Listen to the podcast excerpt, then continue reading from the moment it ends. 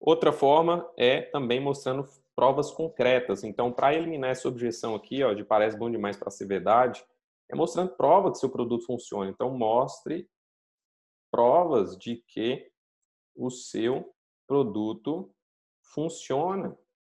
Mostra isso através de clientes seus, mostra isso através de depoimentos em vídeo, mostra isso através de fotos, através de textos, mas prova para as pessoas que aquilo que você vende funciona, dá resultado, tá?